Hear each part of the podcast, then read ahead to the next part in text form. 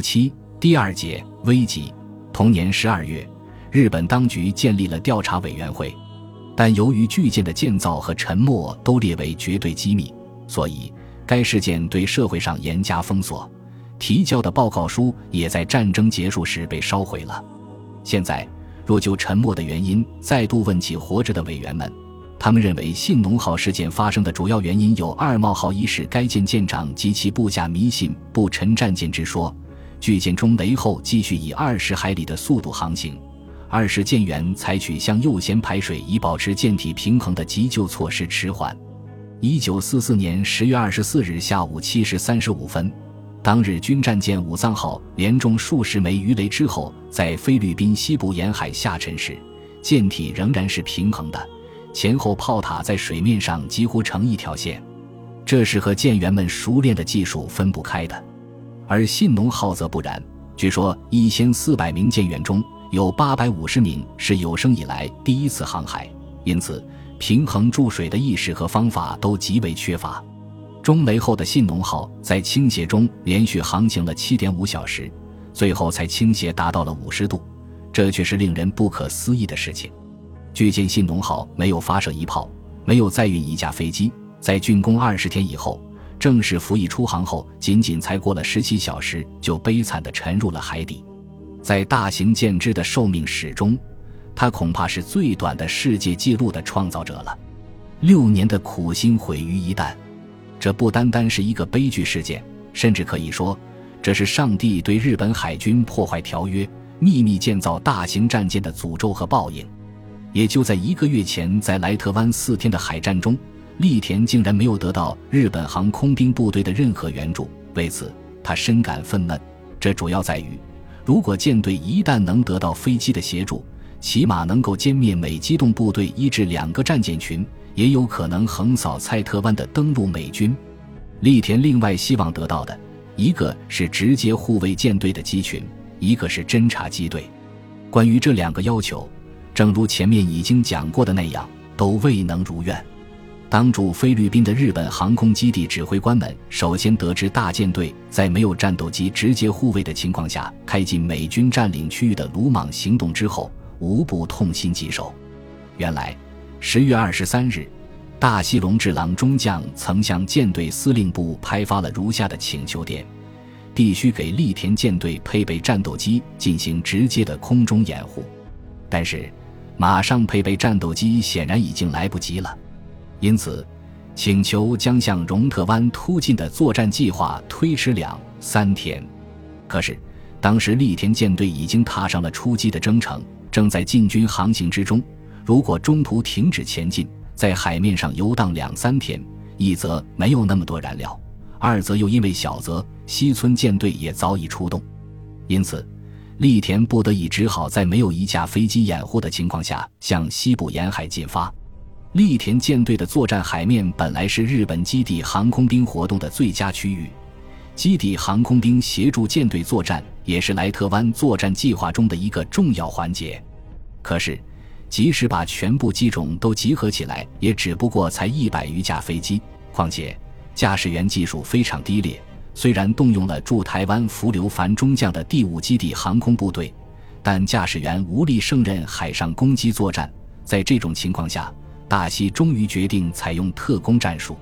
所谓特攻作战，指的是实施自杀性攻击的作战方法。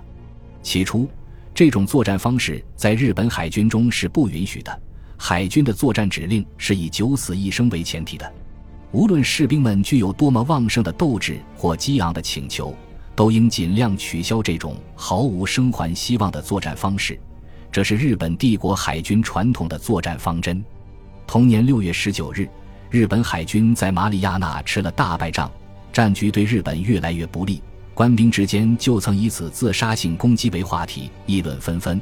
因此，关于采用这种非常战术——肉弹攻击战术，已经在一部分将领的头脑中萌生了。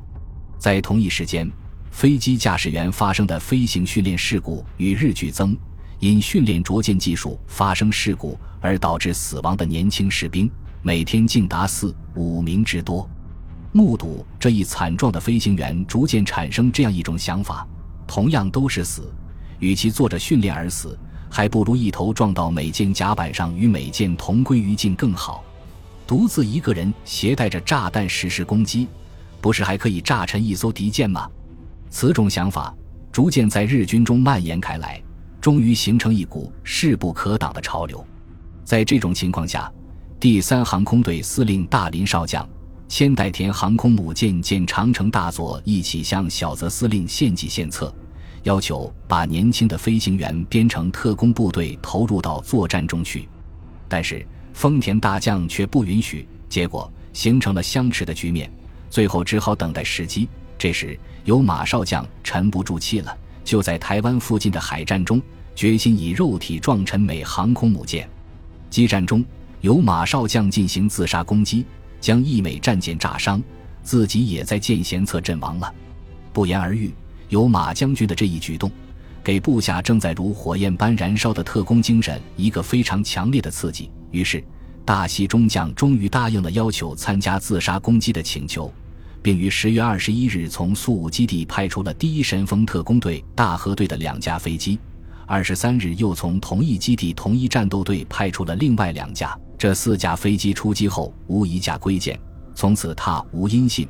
于是，二十四日和二十五日，大西又派出了由福岛队的五架、山鹰队的两架、大和队的七架、若鹰队的四架。菊水队的两架、朝日队的两架组成的二十二架飞机，以歼灭美航空母舰为目的，向着莱特岛、塔克洛班方面出击了。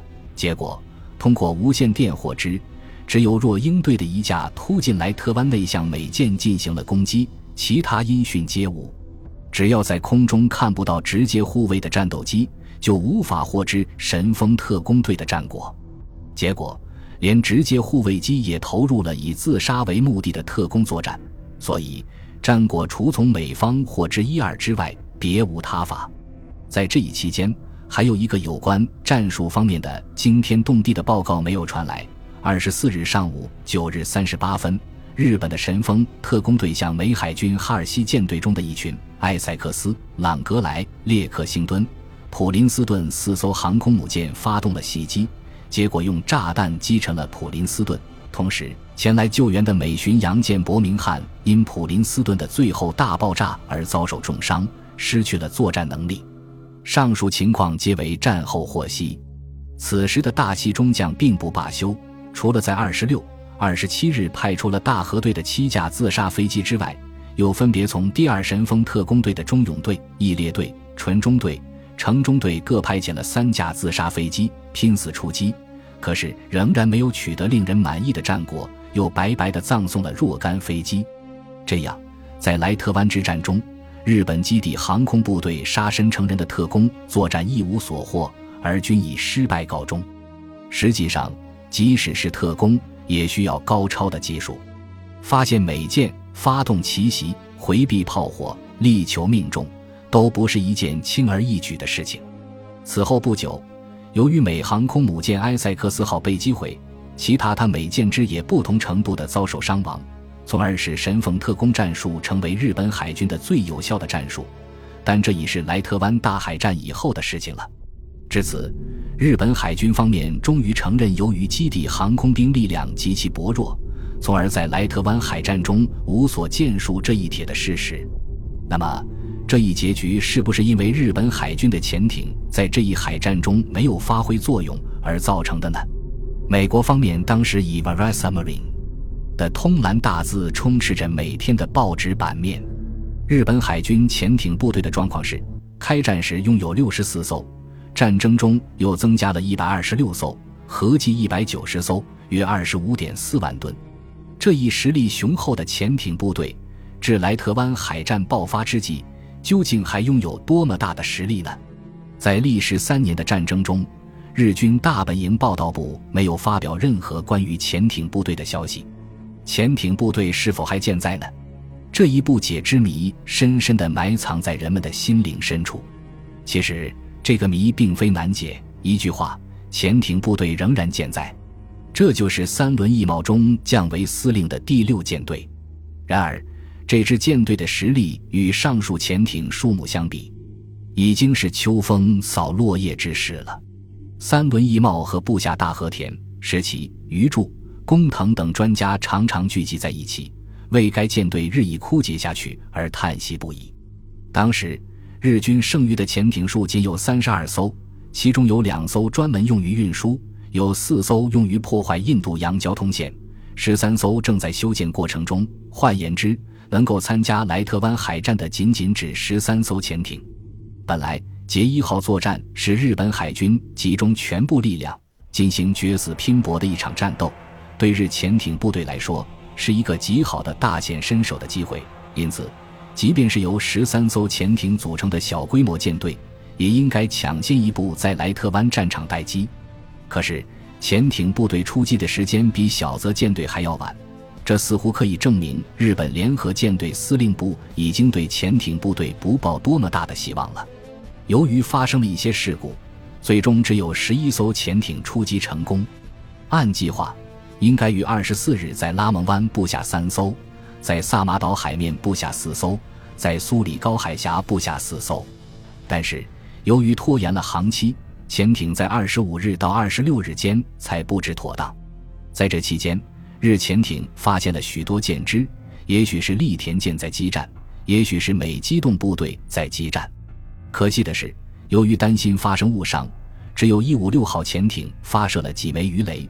除此之外，就再也没有接到关于日潜艇的攻击报告。